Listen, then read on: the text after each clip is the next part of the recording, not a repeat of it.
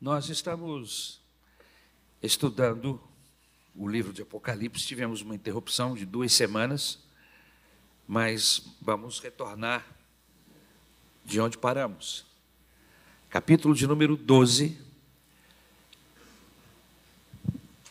O texto bíblico diz assim: Viu-se grande sinal no céu, uma mulher vestida do sol, com a lua debaixo dos pés e uma coroa de doze estrelas na cabeça. A mulher estava grávida e gritava com dores de parto, sofrendo tormentos para dar à luz. Viu-se também outro sinal no céu. E eis um dragão grande, vermelho, com sete cabeças e dez chifres, e nas cabeças sete diademas a sua cauda arrastou a terça parte das estrelas do céu, as quais lançou para a terra. E o dragão se deteve diante da mulher que estava para dar à luz, a fim de devorar o filho dela quando nascesse. Ela deu à luz um filho homem, que há de governar todas as nações com cetro de ferro. E o filho da mulher foi arrebatado para junto de Deus e do seu trono. A mulher, porém, fugiu para o deserto, onde Deus lhe havia preparado um lugar para que nele a sustentem durante mil duzentos e sessenta dias. Então, estourou a guerra no céu. Miguel e os seus anjos lutaram contra o dragão. Também o dragão e os seus anjos lutaram mas não conseguiram sair vitoriosos. E não havia mais lugar para eles no céu. E foi expulso o grande dragão, a antiga serpente, que se chama Diabo e Satanás, o sedutor de todo o mundo. Ele foi atirado para a terra, e com ele os seus anjos. Então ouvi uma voz forte no céu proclamando: agora veio a salvação, o poder, o reino do nosso Deus e a autoridade do seu Cristo, pois foi expulso o acusador de nossos irmãos, o, o mesmo que os acusa de dia e de noite diante do nosso Deus. Ele os venceram por causa do sangue do Cordeiro e por causa da palavra do testemunho que deram, e mesmo diante da morte, não amaram a própria vida. Por isso, alegrem-se os céus, e vocês que neles habitam, ai da terra e do mar, pois o diabo desceu até vocês, cheio de fúria, sabendo que pouco tempo lhe resta. Quando o dragão viu que tinha sido atirado para a terra, perseguiu a mulher que tinha dado à luz o filho, homem. Mas foram dadas à mulher as duas asas da grande águia, para que voasse para o deserto, para o seu lugar, aí onde é sustentada durante um tempo, tempos e metade de um tempo, fora do alcance da serpente. Então, a serpente lançou da boca água como um rio atrás da mulher, a fim de fazer com que ela fosse arrastada pelas águas. A terra, porém, socorreu a mulher, abriu a sua boca e engoliu o rio que o dragão tinha lançado de sua boca. O dragão ficou irado com a mulher e foi travar guerra com o restante da descendência dela, ou seja, os que guardam os mandamentos de Deus e têm o testemunho de Jesus. E o dragão se pôs em pé sobre a areia do mar. Amém? Graças a Deus. Esse é um texto que, para alguns, às vezes, parece é, ser muito complicado, mas eu espero, no nome do Senhor Jesus, poder, esta noite, trazer é, um pouco de luz a, a, esse, a esse texto, de forma que todos possamos é, entender um pouco mais. Eu, agora, exatamente nesse momento, eu consegui passar o nosso esboço para a nossa turminha lá de cima, que sempre nos ajuda. Amém? E eu espero que vocês consigam, no nome de Jesus. Amém? Me perdoem, mas eu tive dificuldade com, com a internet e tudo mais. Amém? Graças a Deus. Bom, o texto que nós lemos, ele começa falando de um grande parêntese. É lógico que nós estamos contando uma história de tribulações, de quebra de, de selos, toques de trombetas, cálice que se, que se derrama, e cada uma dessas coisas simboliza é, a ira de Deus sendo despejada sobre o planeta nesse momento de grande tribulação. E de repente, no livro do Apocalipse, parece uma história. uma história de uma mulher. É a história de um dragão. A história de um personagem, um filho. E aí você fica meio confuso, meu Deus do céu, o que isso aqui tem a ver com todo o contexto anterior do capítulo 11, 10, 9 e tudo mais. Muito bem. Por isso, é chamado de um grande parêntese, porque exatamente aqui no meio, no capítulo de número 12, o livro de Apocalipse, João, que estava escrevendo nesta esta revelação de Deus, ele simplesmente começa a falar de uma forma é, é, é, usando uma. Me fugiu a palavra. me, metáfora, para fazer com que entendamos a mensagem. Amém? Muito bem. O apóstolo João aqui discerne, ele percebe mais uma revelação do Espírito Santo. E aí a gente começa a entender por que, que existe tanta hostilidade, tanta oposição ao povo de Deus. E quando eu falo ao povo de Deus, eu estou me referindo tanto à igreja de Jesus, amém? Como o seu povo, historicamente falando, Israel. Por que, que há tanta oposição? Por que, que há tanta perseguição? E muitas vezes totalmente gratuita. Então, nesse capítulo 12, a gente vai começar a entender um pouquinho dessa oposição. O capítulo 12, ele, ele acaba respondendo essas perguntas. Por que há tanta hostilidade e como se dá essa oposição? O capítulo 12 vai nos trazer um pouco de luz. Amém?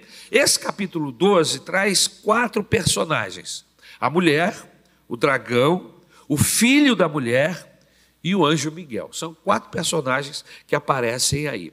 E existem neste, neste capítulo de número 12 três principais eventos. Amém? Primeiro, o nascimento da criança, do capítulo 1 até o versículo 6. Depois, a expulsão desse animal, desse dragão, do versículo 7 até o versículo 12. Você está com a Bíblia aberta, você pode conferir. E a terceira parte do texto, o ataque do dragão, do versículo 13 até o versículo 18. Amém? Vamos começar do versículo 1 e vamos ver até onde o relógio nos permite caminhar esta noite. Amém? Versículo de número 1. Quem é essa mulher? Talvez seja a grande pergunta aí na sua mente. Né? O povo de Deus, meus irmãos, os santos na Bíblia, o povo de Israel e também a igreja são comparadas a uma mulher tanto no Antigo Testamento como no Novo. Tanto Israel como a igreja de Jesus é comparada a uma mulher. E é lógico que você já sabe disso, porque principalmente você que é estudante da Bíblia, faz o nosso seminário, e mesmo que não faça o seminário, frequenta a escola bíblica dominical, que é um dos, uma das principais reuniões desta igreja, e se você não faz, procure fazê-lo, nós já entendemos e percebemos que é que, que o Senhor, quando fala da igreja, a trata como, como noiva. E que algumas vezes no Antigo Testamento o Senhor trata Israel como uma mulher. Como, por exemplo, em eh, Isaías 54, de 1 a 6. Amém? Se você quiser abrir esse texto, você vai ver. Mas eu separei aqui Jeremias 4:31.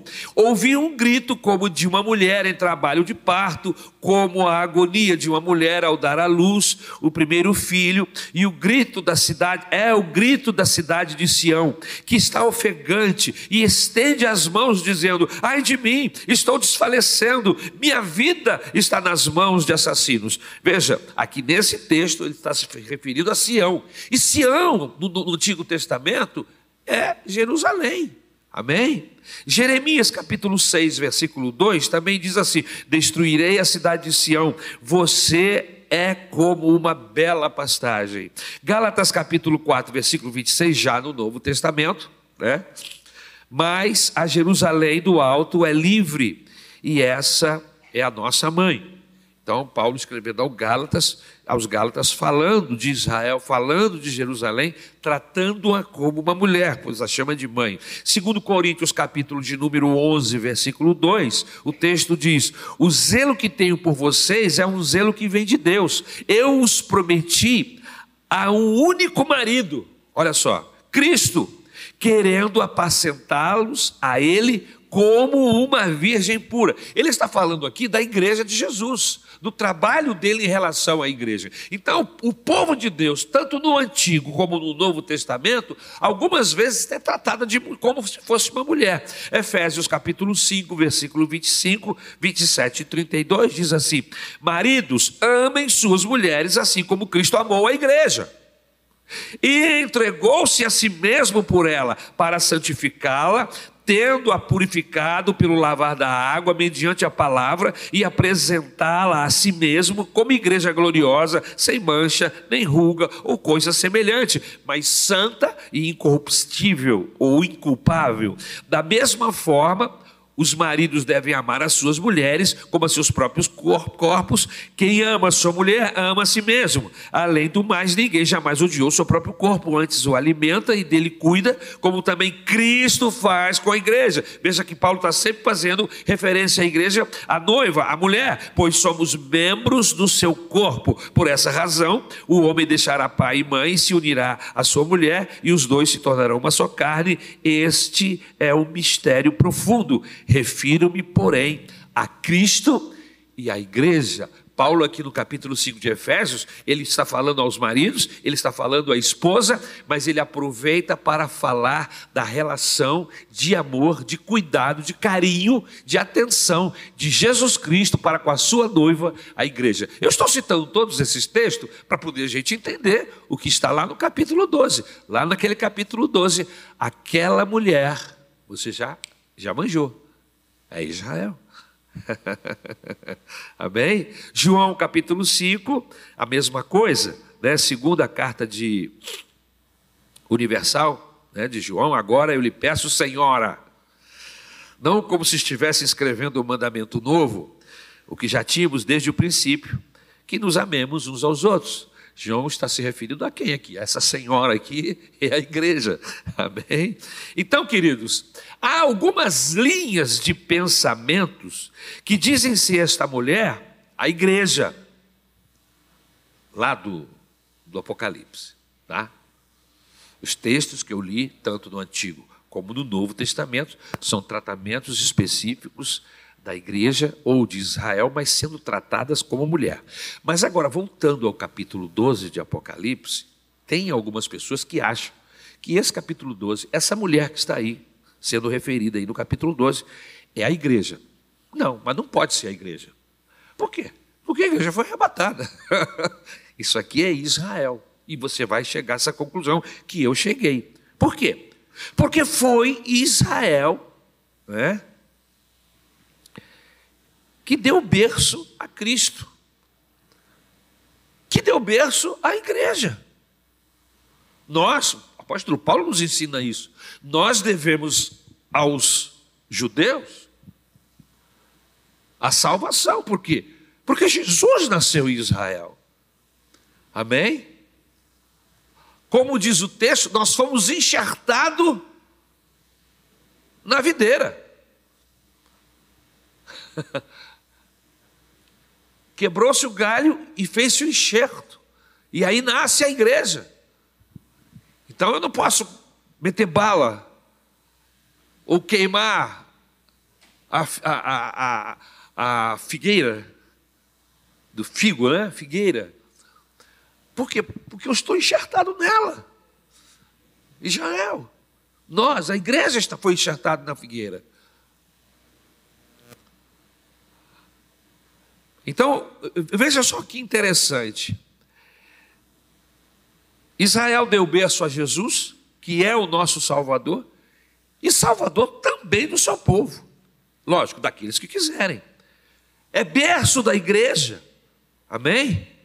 E todos os povos, línguas, nações, que através de Jesus receberam a promessa do conserto. Então, toda e qualquer nação, toda e qualquer pessoa no planeta que se revolta, ou que sem razão ou sem conhecimento, até por ignorância, e isso não ameniza, né? porque nós temos acessos à, à, à história, a todos os processos, a gente deve fazer como a Bíblia diz: amar a Israel e orar por ela. É, é esse o ensinamento bíblico da, ok? É lógico que nós não vamos concordar com loucuras, com desequilíbrios. Por exemplo, o que está acontecendo hoje em Israel é uma loucura, é uma doideira. Por outro lado, essa situação foi desencadeada não por Israel, que desde que teve o seu Estado outra vez em existência, que a ONU, lá em 1948, formou o Estado de Israel, desde o dia que isso aconteceu, todas as nações árabes se voltaram contra e desde então guerreiam sem parar. Isso é história, ok? Isso não é narrativa, isso é história. E desde então, tratados, alianças, processos para que haja um reconhecimento do Estado de Israel no, lá nas suas terras, porque aquelas terras ali são, eram deles, desde o início foi Deus que as deu. E aí há uma pendenga, uma batalha, por causa de um, de um grupo de terroristas que se levantam, invadem Israel no último dia 7 de outubro e promove uma ruaça, uma mortandade, uma loucura. Ah, pastor, mas há uma reação desproporcional. Eu, eu não sei o que é desproporcional vendo crianças recém-nascidas dentro de um forno, foram cozidas vivas. Eu não sei o que é desproporcional abrir a barriga de uma grávida e tirar uma criança lá de dentro e meter tiro. Eu não sei o que é desproporcional matar velhinhos, raptar, o que é, que é desproporcional? Eu não sei. Isso é meio relativo, esse negócio. Por outro lado, eu não quero perder tempo, gastar tempo com isso, até porque nós estamos com todas as informações e narrativas. Eu prefiro ficar com as informações que têm base histórica do que ficar com narrativas de ignorantes que preferem ignorar a história porque são radicalmente contrário ao povo de Deus. Então, meus irmãos, a gente percebe que, que há uma, uma resistência contra o povo de Deus. E aqui em Efésios capítulo 2, versículo 11, 12, 17 e 18, diz assim: portanto, Lembre-se de que anteriormente vocês eram gentios por nascimento e chamados é, incircuncisão pelos que se chamam circuncisão, feita no corpo por mãos humanas. E que naquela época vocês estavam sem Cristo, separados da comunidade de Israel, sendo estrangeiros quando as alianças da promessa, sem esperança e sem Deus no mundo. Ele veio e anunciou paz a vocês que estavam longe, e paz aos que estavam perto, pois por meio dele, tanto nós, Paulo está falando de nós, a gente, nós gentios, como vocês, temos acesso ao Pai por um só Espírito. João capítulo 10, 16. Tenho outras ovelhas que não são deste aprisco, disse Jesus. Ele está falando de quem? Está falando de você, está falando de mim. É necessário que eu as, as, as conduza também. Elas ouvirão a minha voz, e haverá um só rebanho e um só pastor. Vai chegar esse dia, não chegou, mas esse dia vai chegar, quando haverá um só rebanho, não haverá mais igreja em Israel, mas um só povo. Romanos capítulo 11, 17 e 18. Se alguns ramos foram cortados, e você sendo oliveira brava, foi enxertado entre os outros e agora participa da seiva que vem da raiz da oliveira. Não se glorie contra esses ramos. Se o fizer, saiba que não é você quem sustenta a raiz, mas é a raiz que sustenta você. Somos enxertados. Que interessante esses textos, e a gente está estudando o capítulo 12 justamente num momento como esse. Essa mulher que aparece aí no capítulo de número 12 não é a Virgem Maria. ok? Versículo de número 17. Se você voltar ao texto principal que nós lemos, amém? O dragão ficou irado com a mulher e foi travar guerra contra o restante da descendência dela, ou seja, os que guardam os mandamentos de Deus e têm o testemunho de Jesus, e o dragão se pôs em pé sobre a areia do mar. Então, o texto nos mostra claramente que não se trata de Maria, a Virgem Maria, a mãe de Jesus. Ok? Essa descendência que aparece aí no verso 17, são aqueles que foram gerados, ok? Agora veja, essa mulher, ela é vista brilhando, vestida de sol. Essa mulher representa o povo de Deus que brilha, e brilhou em todos os tempos de sua história. Malaquias capítulo 4, versículo 2 nos dá uma ideia do que estamos falando. Mas para vocês que reverenciam o meu nome, o sol da justiça se levantará, trazendo cura em suas asas, e vocês sairão e saltarão como bezerros soltos do curral. Amém? Mateus capítulo 5, versículos 14 e 16 ainda diz assim: Vocês são a luz do mundo, não se pode esconder uma cidade construída sobre o um monte, e também ninguém acende uma, uma candeia e a coloca debaixo de uma vasilha, pelo contrário, coloca no lugar apropriado e assim ilumina todos que estão na casa. Assim brilha a luz de vocês diante dos homens, para que vejam as suas boas obras e glorifiquem o Pai de vocês que está nos céus. Filipenses capítulo 2,15 ainda diz: para que venha, venham a tornar-se puros, irrepreensíveis, filhos de Deus, inculpáveis, no meio de uma geração corrompida e depravada, na qual vocês brilham como estrela no universo.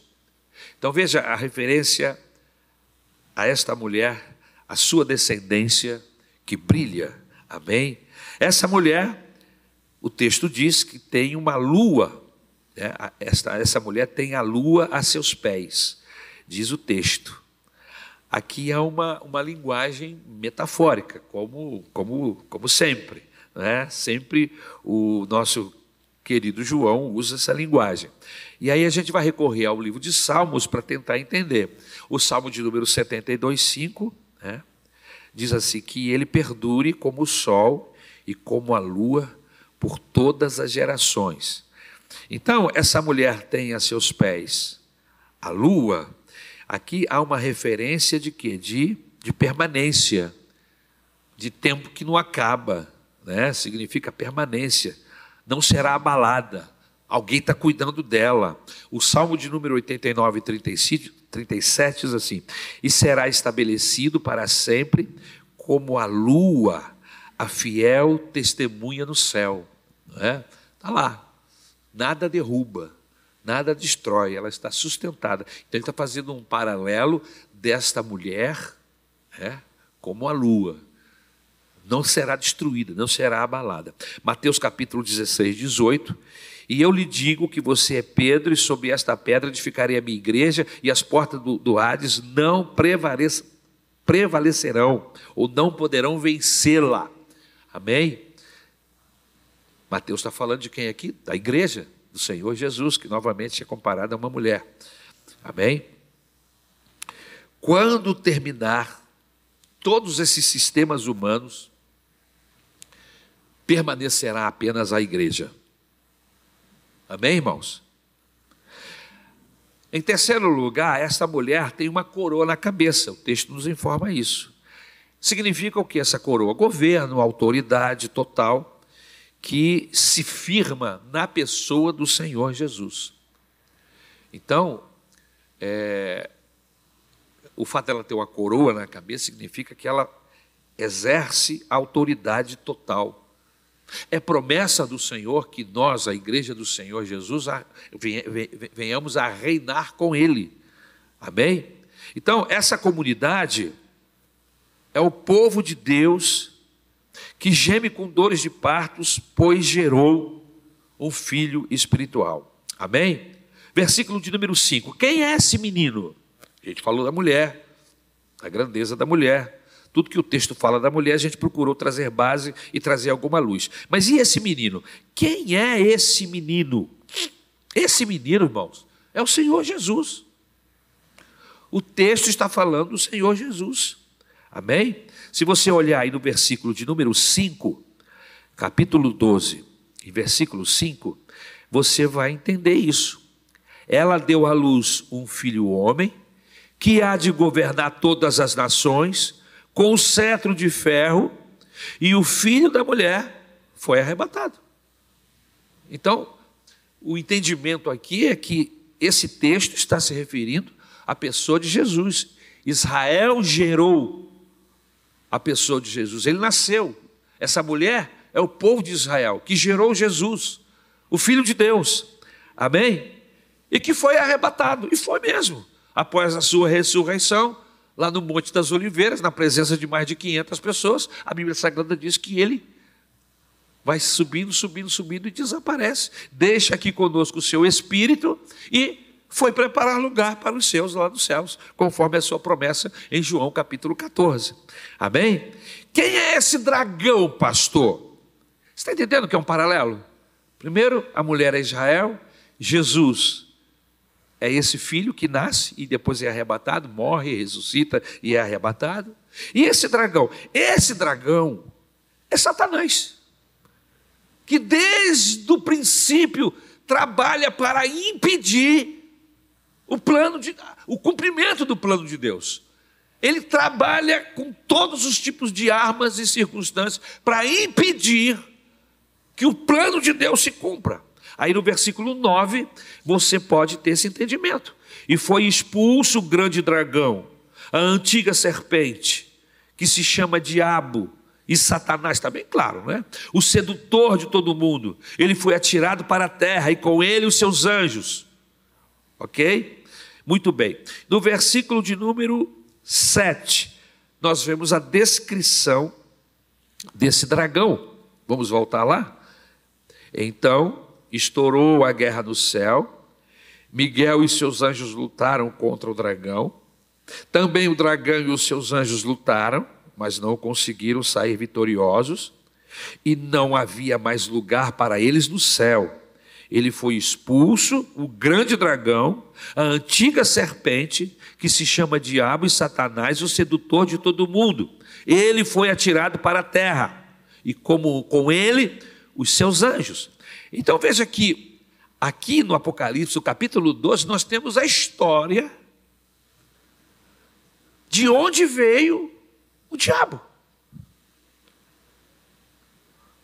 Um querubim que tinha glória, e nós vamos falar desse, dessa glória dele daqui a pouco, que tinha poder e que se revolta contra o Senhor numa espécie de golpe de Estado, mas como uma criatura pode querer destruir o Criador?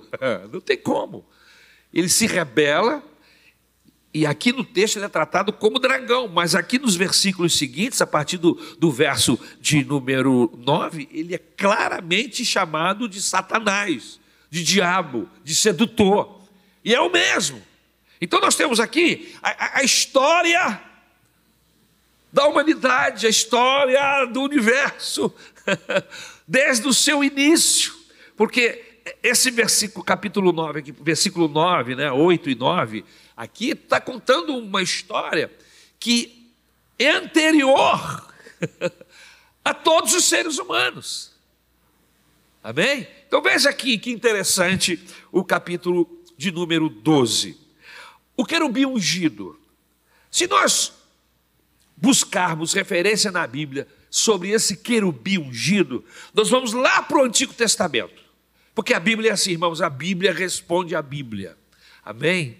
A Bíblia dá luz à própria Bíblia. Amém? Ezequiel, capítulo 28 e versículo 15. Lá nesse capítulo 28 de Ezequiel, nós vamos ler esse texto e você vai começar a ligar com essa informação aqui do capítulo 12, versículo 8 e 9, e você vai entender a origem de Satanás. Veja bem, você era inculpável, versículo 15 e 28 de Ezequiel.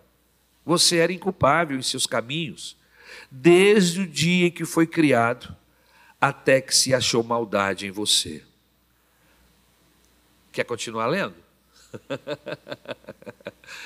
eu parei aqui, mas eu acho que eu vou continuar lendo, só para trazer luz para você. Amém? Deixa eu achar aqui o Ezequiel capítulo 28.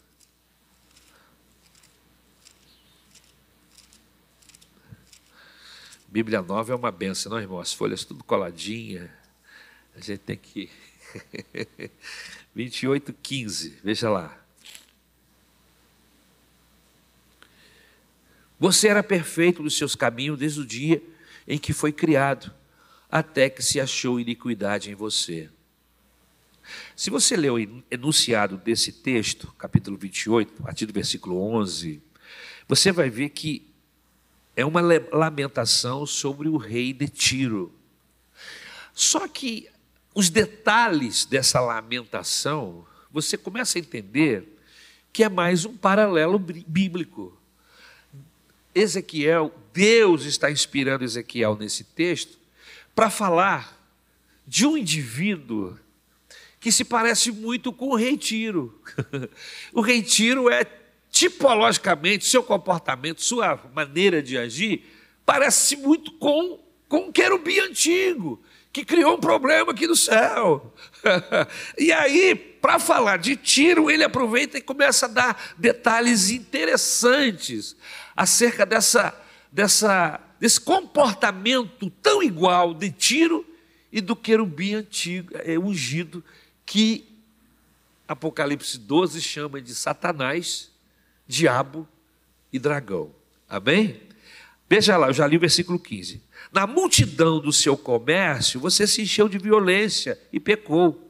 Por isso, ó querubim da guarda, eu o profanei e lancei fora do e o lancei fora do monte de Deus e o expulsei do meio das pedras brilhantes. Você ficou orgulhoso por causa da sua formosura, corrompeu a sua sabedoria por causa do seu resplendor. Por isso eu o lancei por terra e o coloquei diante dos reis para que contemple pela multidão das suas iniquidades, pela injustiça do seu comércio, você profanou os seus santuários. Por isso fiz sair do meio de você um fogo que o consumiu e o reduzia a cinzas sobre a terra aos olhos de todos os que contemplam. Todos os que o conhecem, entre os povos, se espantaram por causa de você você se tornou objeto de espanto e deixará de existir para sempre.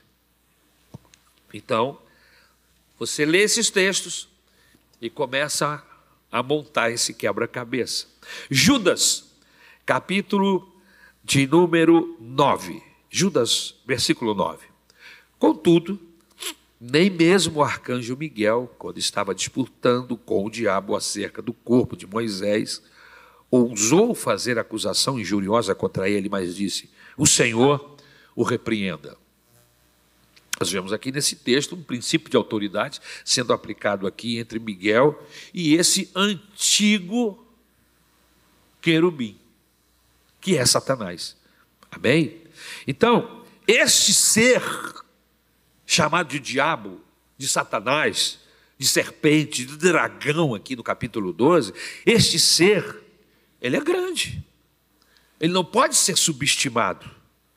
Por quê? Porque ele pertenceu a uma classe mais alta de seres celestiais. Nós temos os serafins, seres que estão muito próximos a Deus, que estão em um estado de santificação tão grande que fazem parte daquele daquela névoa de glória que envolve a pessoa do nosso Deus. E segundo a visão de Isaías no capítulo 6 do seu livro, eles dizem um para os outros: Ele é santo, Ele é santo. A cada vez que ele eles abrem as asas, que eles olham para a grandeza de Deus, eles se surpreendem e dizem: Ele é santo. É, é magnífico essa, essa visão de, de Isaías. Né? Apocalipse, capítulo de número 6, versículo 4, que é um texto que nós já lemos, que diz assim: Então saiu outro cavalo, e este era vermelho. Seu cavaleiro recebeu poder para tirar a paz da terra e fazer com que os homens se matassem uns aos outros. E lhe foi dada uma grande espada. Esse cavaleiro aqui, ele é um homicida. Jesus chama Satanás de homicida. Ele é homicida desde muito tempo, disse Jesus.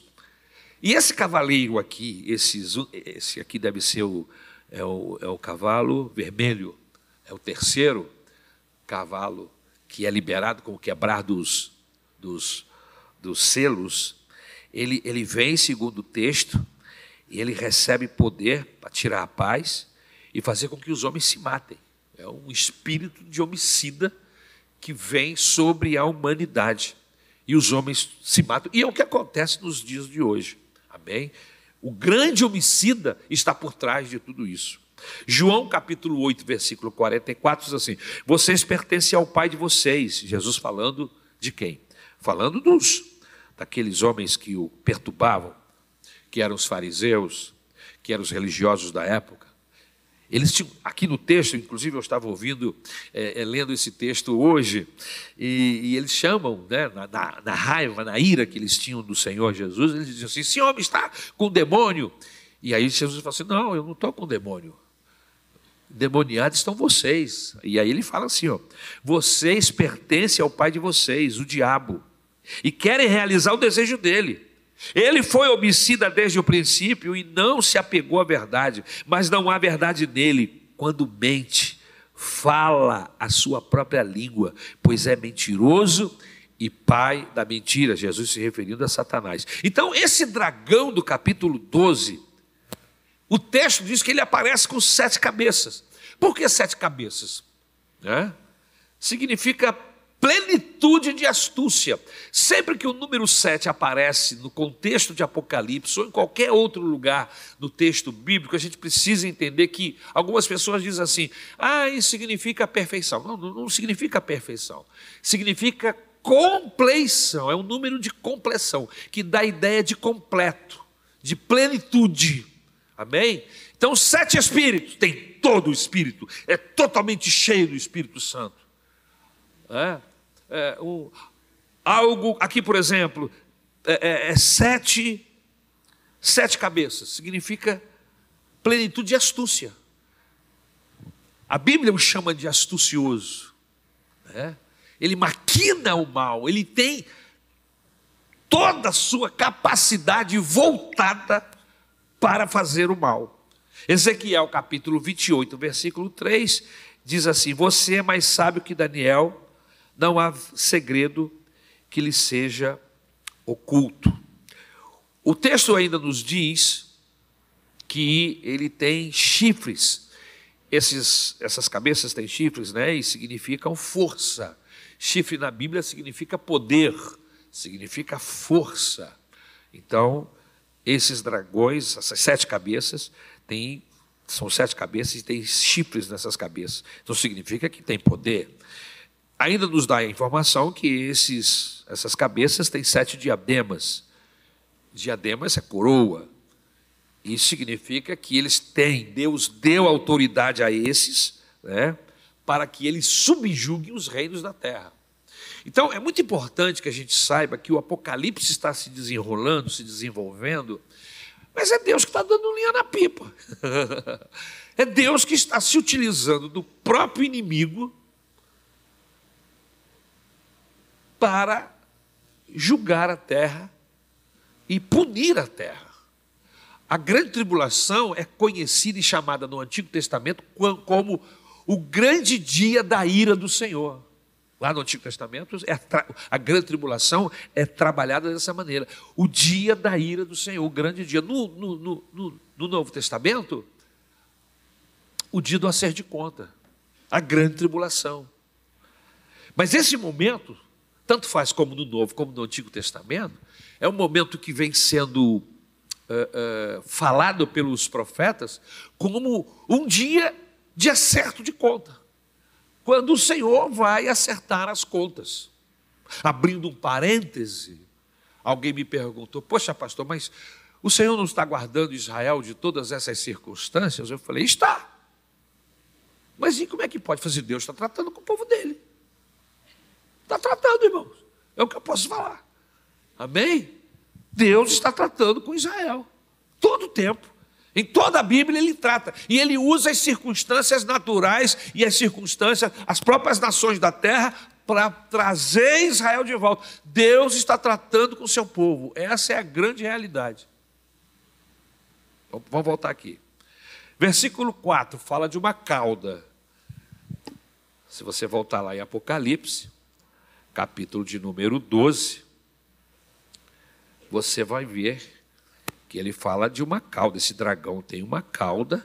Aqui, a sua cauda arrastou a terça parte das estrelas do céu, as quais lançou para a terra. Novamente, ele está falando de um processo que ocorreu lá no céu, quando esse dragão ainda era um querubim ungido, que por causa do seu pecado, da sua malignidade, ele se desconfigurou ele perdeu a sua identidade com Deus e se tornou alguém totalmente maligno.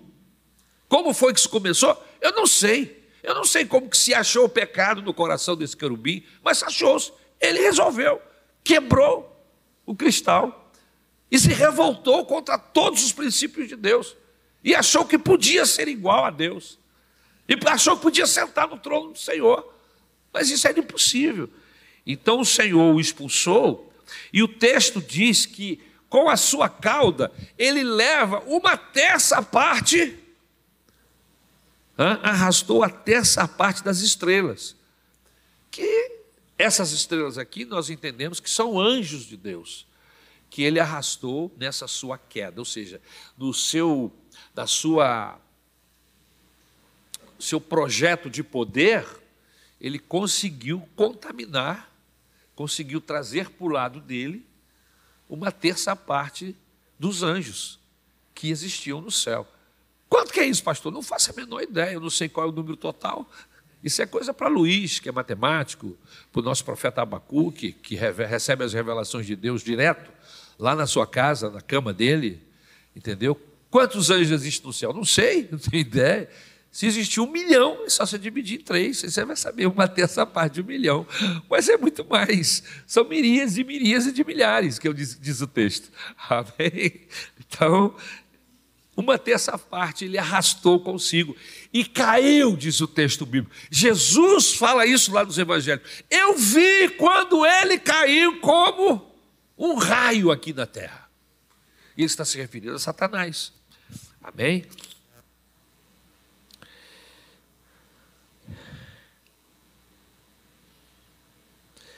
Eu já li o versículo de capítulo 28, né? Os irmãos já já li o texto todo, então não vou ler de novo.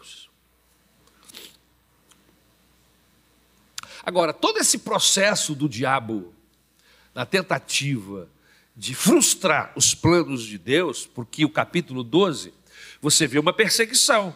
A mulher é Israel, ele persegue essa mulher. Essa mulher gera um filho, ele persegue esse filho para destruí-lo, para impedi-lo. Você vê que desde o princípio, quando Deus está formando a sua nação através de Abraão, da sua descendência, do, do o, o Jacó, né? Ele, Abraão gera Isaac, Isaac gera dois filhos, o, o Esaú e o Jacó. Jacó, apesar de bandido, eram dois bandidos, né, irmão? Gerou dois bandidos, só que um bandido se converteu. O bandido teve um encontro com o Senhor no deserto, e aí mudou a trajetória da vida dele. O outro irmão que era bandido nunca se converteu, sempre foi rebelde, sempre foi resistente. Mas Jacó se converte. E no encontro com Deus, Deus muda o nome dele, porque não dá para andar com Deus e continuar sendo Jacó, né, irmão? Jacó significa ladrão. Jacó significa falsário, Jacó significa enganador. Não dá para andar com Deus e continuar com um nome desse. Aí Deus muda o nome dele. A partir do, do vale de Jaboque, Deus toca na junta do seu, da sua coxa, ele sai de lá mancando e Deus diz assim: não te chamo mais de Jacó, esse nome não, não serve, eu vou te chamar agora de Israel. E começa a chamar Jacó de Israel. E Jacó, Israel, gera Doze tribos, doze filhos, que geram doze tribos, que geram dezenas, centenas, milhares de pessoas. E você vê que o inimigo está trabalhando o tempo todo para desviar, para destruir, para impedir o projeto de Deus de abençoar o mundo, o grande projeto de Deus é que ele tivesse um povo que brilhasse, que exalasse bom cheiro, que fosse o perfume da terra, que conduzisse as nações da terra para um grande encontro com ele. Mas Israel frustra o Senhor. Os planos de Deus parece que são frustrados, mas não são, porque o Senhor vê o amanhã e ele sabia que esse processo todo ia se desencadear no aparente fracasso. Então o que é que ele faz? Ele vai e gera, ele resolve com Jesus Cristo descer do céu e nascer como homem para salvar não apenas judeus, mas salvar todo homem, de toda raça, de toda tribo, de toda língua. Esse é o grande alvo de Jesus. O Evangelho veio para abraçar o planeta. E aí surge a igreja. E desde então o inimigo não para, ele luta contra Israel e agora ele tem um outro povo que é a igreja. E eu vou dizer uma coisa, meus irmãos. A luta tem se tornado difícil, ferrenha. Aparentemente perdemos irmãos em batalhas, aparentemente perdemos até algumas lutas, mas a igreja do Senhor Jesus, a invisível, não perde batalha, ela está triunfante e o diabo sabe que está derrotado pelo poder, como diz aqui o texto, capítulo 12: e eles o venceram pelo sangue do Cordeiro, bendito seja o nome de Jesus. Eu amo esse texto. e eles o venceram pelo sangue de Jesus Cristo, o nosso Senhor. A luta continua. Ele está lutando contra essas mulheres, biblicamente falando, Israel e a igreja do Senhor Jesus Cristo. Aleluia. Isaías 14, para você ter uma ideia, da ideia, das, dos pensamentos do diabo, Isaías 14, versículo 13 e 14 diz assim: Você que dizia no seu coração: Subirei aos céus, erguerei o meu trono acima das estrelas de Deus, eu me assentarei no monte da Assembleia, no ponto mais elevado do Monte Santo, subirei mais alto que as mais altas nuvens, serei como o Altíssimo. E ele arrasta após si anjos caídos que lhe foram obedientes. Amém? Então, meus irmãos, a gente vê aqui a história no capítulo 12, desse parêntese no Apocalipse, a gente vê a história da humanidade, a história do amor de Deus protegendo o seu povo, protegendo o filho dessa mulher, o filho de Israel, que é Jesus. Toda uma ação de Deus para proteger o seu projeto para que Jesus nascesse. E não só nascesse, Jesus não podia morrer atropelado, não podia cair de lugar nenhum. Jesus só podia morrer na cruz do Calvário. E veja que o diabo tenta matar Jesus várias vezes antes dele chegar à cruz, ainda quando ele é um recém-nascido, com a morte dos recém-nascidos, quando Herodes manda matar. Ação do diabo para matar Jesus. Mas aí Deus manda um recado para José. Eu fico pensando, irmãos, todas as ações de José para proteger Jesus foram reveladas. Eu fico pensando, o que, que esse homem pensava antes de dormir? Que a mente dele estava sensível para Deus revelar as coisas. Irmão, a gente vive um dia tão desgraçado, pensando em tanta miséria, vai, vai ver filme de guerra, às vezes filmes até malignos, né? porque tem gente que gosta de, de filme de, de vampiro, de terror. Aí vai dormir e quer sonhar com anjo. É um dia desgraçado, falou palavrão, brigou, esperneou, rumou encrenca com a mulher, com os filhos, depois viu filme indecente e vai dormir e quer que Deus revele. Vai revelar o quê, meu filho? Eu estou falando isso para você, mas serve para mim. Eu fico pensando que esse homem, José, que homem abençoado, que cabeça é essa que esse homem Toda hora Deus está falando com ele, leva o menino para o Egito. Daqui a pouquinho o menino cresce, agora volta, porque a galera que queria matá-lo já morreu. E aí ele volta, agora faz isso. E está sendo conduzido por Deus. Irmãos, eu, eu tenho uma inveja santa de José, porque eu queria ser assim.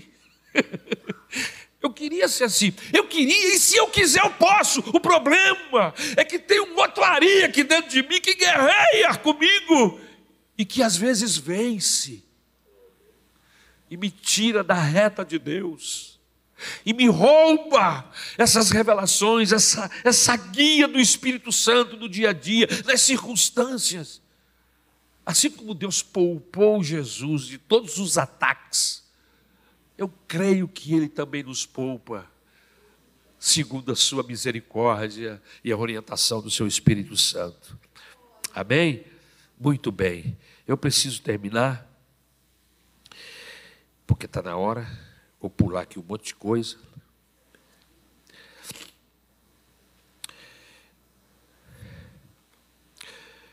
Eu vou fechar.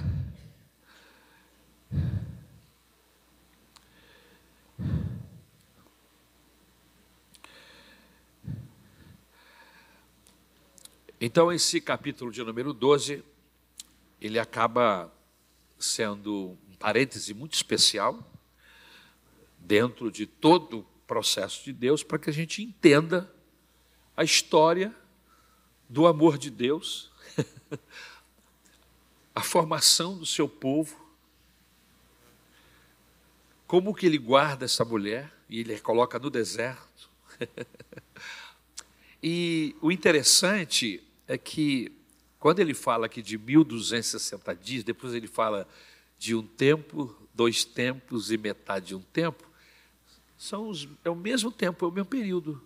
Três anos e meio, se você fizer a conta, 1.260 dias, um tempo, dois tempos e metade de um tempo, são três anos e meio. Ou seja, na grande tribulação, quando a ação do diabo estará para exterminar Israel, como é o que esse grupo terrorista quer, e não apenas o grupo terrorista, mas a maioria das nações daquela região, querem a extinção do povo de Deus, é, a Bíblia diz que Deus vai guardar. E é no deserto, está lá no capítulo 12. Tem um lugar preparado e eles vão ficar guardados. Deus vai colocar a mão. E o diabo vai tentar destruí-los com uma grande enchente, mas a terra vai abrir a boca e vai engolir toda a água produzida por esse dragão. Então, desde o início do capítulo 12 até o final, você vê o Senhor trabalhando e o diabo tentando impedir. E o inimigo tentando te impedir. Dentro desse contexto, a gente começa a descobrir de onde ele veio, por que, que ele. quem é Satanás, quem ele era, quem é hoje. E vai por aí. Foi o que nós trabalhamos aqui nesse capítulo 12. Eu espero que você tenha entendido. E eu quero ler outra vez esse versículo que me apaixona já há muitos anos, amém? É, que é o versículo de número 11. Eu vou começar do versículo 10 e vou terminar no versículo 11. Então ouvi uma voz forte no céu proclamando: Agora veio a salvação o poder, o reino do nosso Deus e a autoridade do seu Cristo, pois foi expulso o acusador de nossos irmãos, o mesmo que os acusa de dia e de noite diante de nosso Deus. E aí o texto que eu amo, eles o venceram por causa do sangue do Cordeiro e por causa da palavra, do testemunho que deram e mesmo diante da morte, não amaram a própria vida. Por isso, alegre-se os céus, e vocês que neles habitam, ai da terra e do mar, pois o diabo desceu até vocês, cheio de fúria, sabendo que pouco tempo lhe resta. Vamos ficar de pé, em nome de Jesus.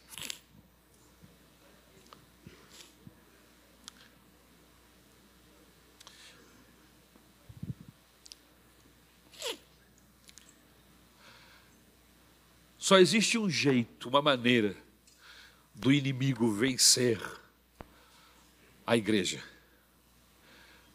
Se a igreja se corromper, se a igreja deixar de olhar para a palavra do testemunho e deixar o poder do sangue do Cordeiro de lado.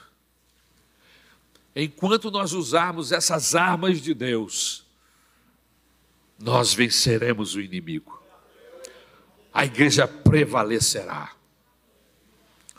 E oxalá que Israel se converta a Jesus.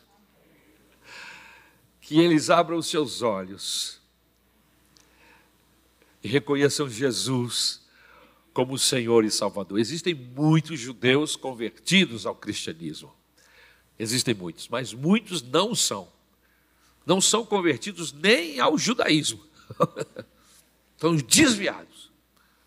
Mas está chegando a hora, está chegando o dia em que o Senhor vai reunir o seu povo e vai tratar com eles. E a Bíblia Sagrada diz que esse dia vai ser maravilhoso. Ele descerá, colocará os seus pés no Monte das Oliveiras, e a igreja estará com ele, redimida, lavada, triunfante. Quando os inimigos de Israel estiverem quase para exterminar Israel da face da terra, com 200 milhões de soldados, é muito soldado, irmão. Só existe um exército na terra que tem essa quantidade de gente, que são os chineses. Eu não estou dizendo que são eles, mas é o único exército que tem essa quantidade de soldados. A Bíblia Sagrada diz que todas as nações contra Israel virão para extingui-la. Mas aí Jesus desce no Monte das Oliveiras. E quando ele pisa lá, diz o texto que o monte se fende. E sai água cristalina deste monte. Estudos geo, geológicos geológicos recentes começaram a falar que o monte está se fendendo. Olha. o rio Eufrates está seco. E esses exércitos vão passar por lá, já que não tem mais rio, eles virão por lá para atacar Israel. E tudo isso é texto bíblico. As nações da terra estão se revoltando, se irando contra Israel. E você está vendo Netflix. e a gente está vendo streamer. E a gente está brincando. E os sinais estão acontecendo um após o outro. A Bíblia diz que quando ele colocar os seus pés lá no Monte das Oliveiras, com o sopro da sua boca, ele vai acabar com todos os exércitos. Ele vai pegar o seu povo, vai reuni-los, vai consolá-los, vai mostrar para eles: olha, sou eu. Vai mostrar as marcas em suas mãos, as marcas da cruz, do Calvário. Aleluia. E reinará e vai estabelecer um reino universal, onde a igreja estará reinando com ele, os ressurretos, os transformados. Aleluia. Irmãos, eu, eu gosto de estudar Apocalipse, não para ficar conhecendo os detalhes, não, porque até eu sei que, na minha, no meu entendimento, a igreja não vai passar por essa grande tribulação, ou seja, seremos arrebatados antes. Mas quando eu estudo, eu vejo os cumprimentos, a palavra de Deus se cumprindo, eu percebo os sinais que estão mais perto, estão... e isso, irmãos, incendeia meu coração. Isso me, me faz me apaixonar por Jesus e ficar esperando e dizer, como, como no capítulo 22, último versículo: Ora vem, Senhor Jesus. Esse é o nosso alvo, em estudar Apocalipse, capítulo por capítulo. É para acender o seu coração, é para mostrar os detalhes da grande tribulação, mas para mostrar a fidelidade de Deus para com os seus, a sua igreja amada. Irmãos, irmãs, nós somos privilegiados. Tivemos um encontro com Jesus. Nossas vidas foram transformadas. O destino final da nossa alma foi mudado. Nós íamos para a desgraça, para a tragédia, para a maldição do inferno. Mas agora, por causa de Jesus, o nosso Redentor e Salvador, estamos caminhando para o céu. Não desvie, não, não, não se permita distrair, mantenha o seu olhar voltado para cima. Olha para cima, porque é de cima que virá a salvação. Mantenha os seus ouvidos abertos, porque a trombeta vai soar e quem sabe soe esta noite. E seremos arrebatados. Esse é o nosso é a minha grande expectativa de ser arrebatado. Deus nos guarde de ficar para trás.